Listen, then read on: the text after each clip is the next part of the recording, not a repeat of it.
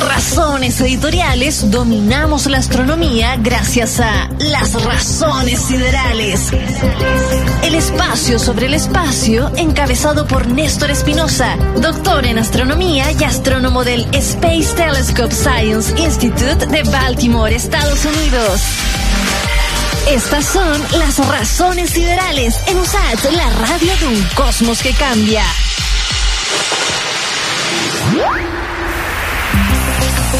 Siete de la tarde con 39 minutos, el momento en que mandamos un abrazo largo hasta Baltimore, Estados Unidos, para saludar a don Néstor Espinosa. ¿Cómo estás, Néstor?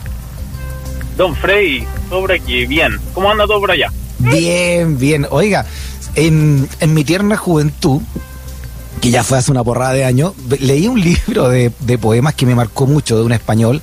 El libro se llamaba El Hacedor de Calendarios.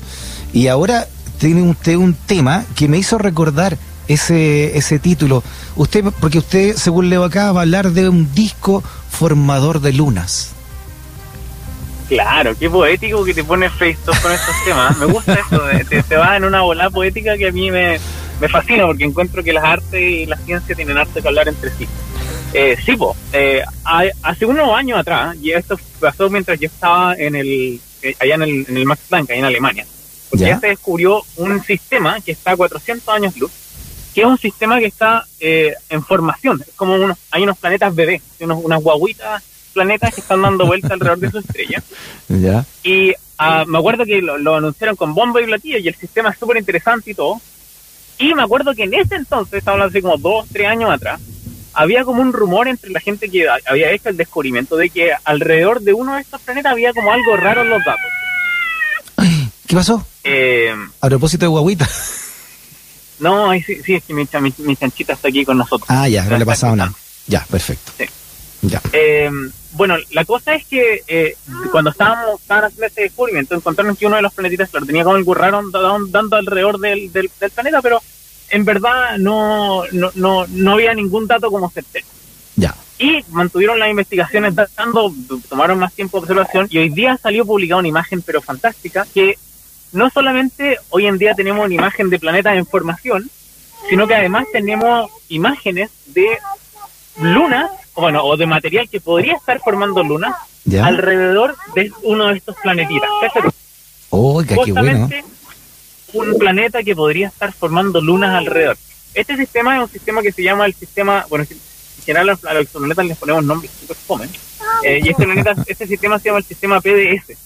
Oh, Y en particular tiene dos planetas y uno de estos es justamente uno que podría estar formado, tiene, tiene como material dando al- alrededor de él, lo, podéis- lo pueden ver en imágenes, son imágenes que se tomaron con, con ALMA, eh, con esta antena allá en Chile, eh, en el que se puede ver que hay material que el planeta mismo está como acretando alrededorcito y ese material es la primera vez que nosotros lo hemos visto como en acción y es como era una de las hipótesis de cómo se forman estos satélites naturales como la luna de nosotros Eso le iba a como los preguntar. satélites naturales que tiene Júpiter, Es- etcétera. Ayuda entonces esta, esta, esta mirada ¿no? de, de alma para, para decretar eh, de, de las teorías que existen, cuál es la más fidedigna a su juicio de cómo se formó, por ejemplo, nuestra luna. Lo que pasa es que eh, cuando tú habláis de, de teorías en general en astrofísica, la gente tiende a pensar que es, es como hay como una teoría maestra, así como, como la receta maestra que forma las lunas. Ya, Y en verdad es que no hay, no hay una. Eh, y eso es lo, lo primero que te puedo decir. No, no es Claro. solamente una. Por ejemplo, nuestro, nuestra, nuestro satélite natural, que es la Luna, voy a no hacer el paréntesis, siempre, siempre hago que hablamos de Luna, eh, que en verdad es, es muy mala onda llamarles Luna a estos objetos Sí, que se forman alrededor de los planetas porque son satélites naturales y nuestros nosotros le ponemos Luna. No le vamos a decir a todos los humanos que se llamen Néstor o a todos los humanos que se llamen Cristo. que me encanta Eh, cuando usted deja claro eso, Néstor, que luna hay una sola. Luna hay una sola y es la de nosotros. Exacto. única grande y no es no esa es otra cosa Esa es otra cosa bueno la cosa es que eh, por ejemplo nuestro satélite natural que es la luna nosotros tenemos mucha mucha evidencia de que se formó a través de una colisión cuando el planeta cuando nuestro planeta Tierra se estaba formando y vino un objeto así como del tamaño de Marte Ya, que chocó con ese con esa prototierra digamos era Uh. como una tierra bebé ya. y le sacó un pedazo y ese pedazo es la luna entonces en verdad fíjate que poético la luna es un pedazo de nosotros Mira tú, qué bello. Mira qué lindo. Bueno, la cosa es que esa, esa es, como el- es como la idea de cómo creemos que se formó la Luna, eh, nuestro Ya. satélite natural. Ahora, los satélites naturales de Júpiter y Saturno, por ejemplo, que tienen un montón, como decenas de satélites naturales, eh, hay varias hipótesis y una de ellas tiene que ver con que, tal como se formó la Tierra, con material alrededor del Sol, con material que se acretó, digamos, que se juntó, se empezaron a pegar como piedritas y Mm. eventualmente generaron la Tierra. De la misma manera se cree que alrededor de Júpiter y Saturno en algún momento quizás hubo material que había tanto material que se empezó a pegar, a aglomerarse como una plasticina que se pega una a la otra y empezó a generar estas lunas, ¿cachai? Estos satélites naturales, perdón. Entonces, se da cuenta que son como distintas formas de formar estos objetos dependiendo de a dónde o alrededor Claro. de qué te estás formando. Si es un planeta gigante, entonces Ah, hay como estos mini discos, pero si es un planeta como chiquitito como el nuestro, quizás se forman a través de colisiones, ¿cachai? Como choques de material de un lado para el otro.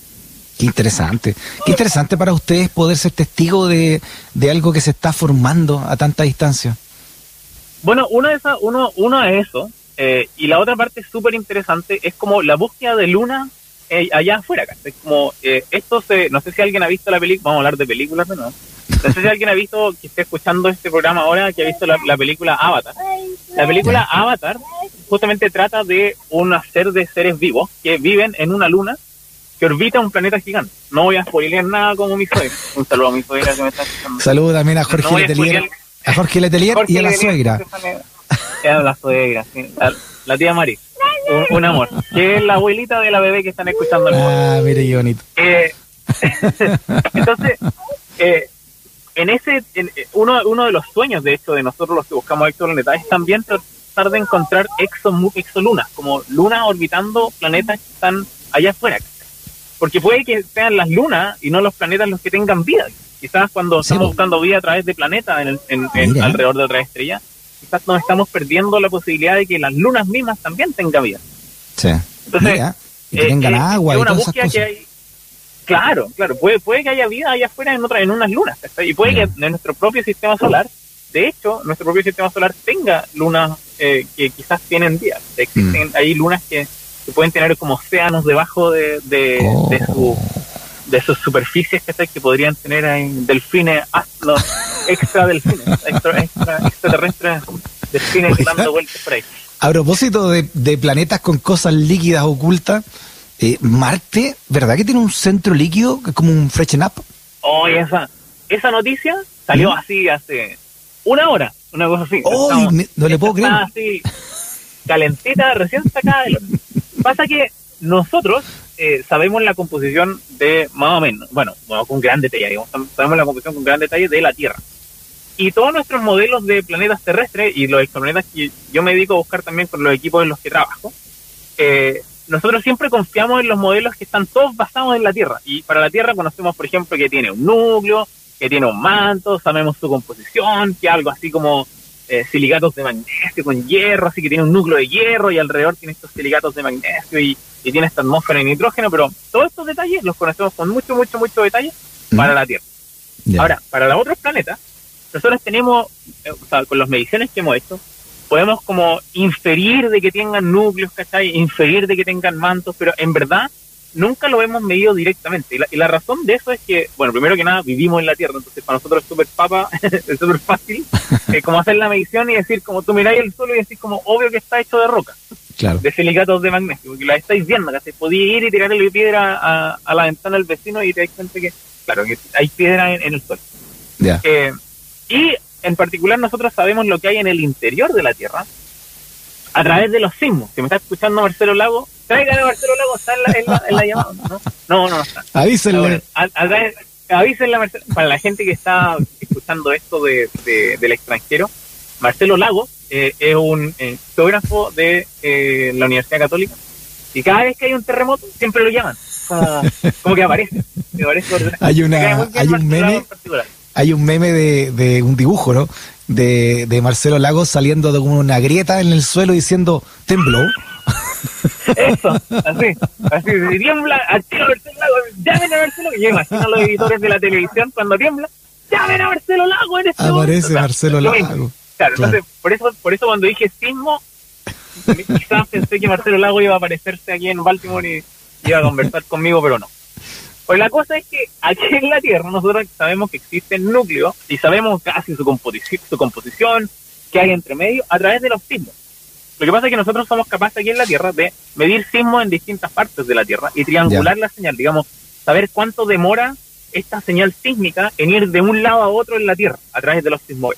Ya. Si se demora mucho, tiene una cierta densidad que, eh, digamos, si, por ejemplo, si, si, se demora mucho es porque le cuesta a la ondita, digamos, navegar eh, en este en este interior de la Tierra. Por lo tanto, probablemente es como eh, es como líquido porque como que cuesta un poquito que se mueva. Ya. Ahora, si, si llega muy rápido, entonces probablemente eh, es sólido porque los sólidos, cuando tú los golpeáis, Ya. con las onditas de sonido llegan a un lado o al otro súper rápido. Ah, mire, pensé que era al revés. ¿ah? Entonces, de- entonces dependiendo justamente de, de, de qué material está compuesto, eh, midiendo cuánto se demora la ondita en ir y venir, ¿Ya? tú puedes cachar de qué está hecho adentro. Es una, es una técnica maravillosa y tiene mucho sentido, ¿no? una cuestión que tú puedes hacer con cualquier material. Ya. Eh, entonces, este, este tipo de mediciones solamente la podemos hacer aquí en la Tierra porque aquí tenemos sismógrafos y aquí tenemos los Marcelos Lagos alrededor del universo, alrededor de la Tierra, digamos, que nos pueden decir qué onda con esos sismos. ¿sí? Ya. Pero eh, hace poquito lanzaron una misión Insight, hay un, uno de estos rovers que andan dando, estos robots que andan conquistando Marte, eh, y uno de ellos traía un sismógrafo, traía un mini Marcelo Lago adentro. Ah, sí, ¿ah? Mandaron al mini, al mini mix del Marcelo Lago, lo mandaron adentro del Insight.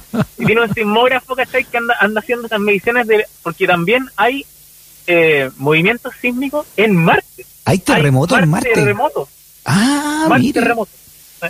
¿Y qué significa que haya terremotos en Marte? tengo- ¿Hay placas significa que tectónicas? hay un Marcelo Lago, hay un Marcelo Lago en Marte.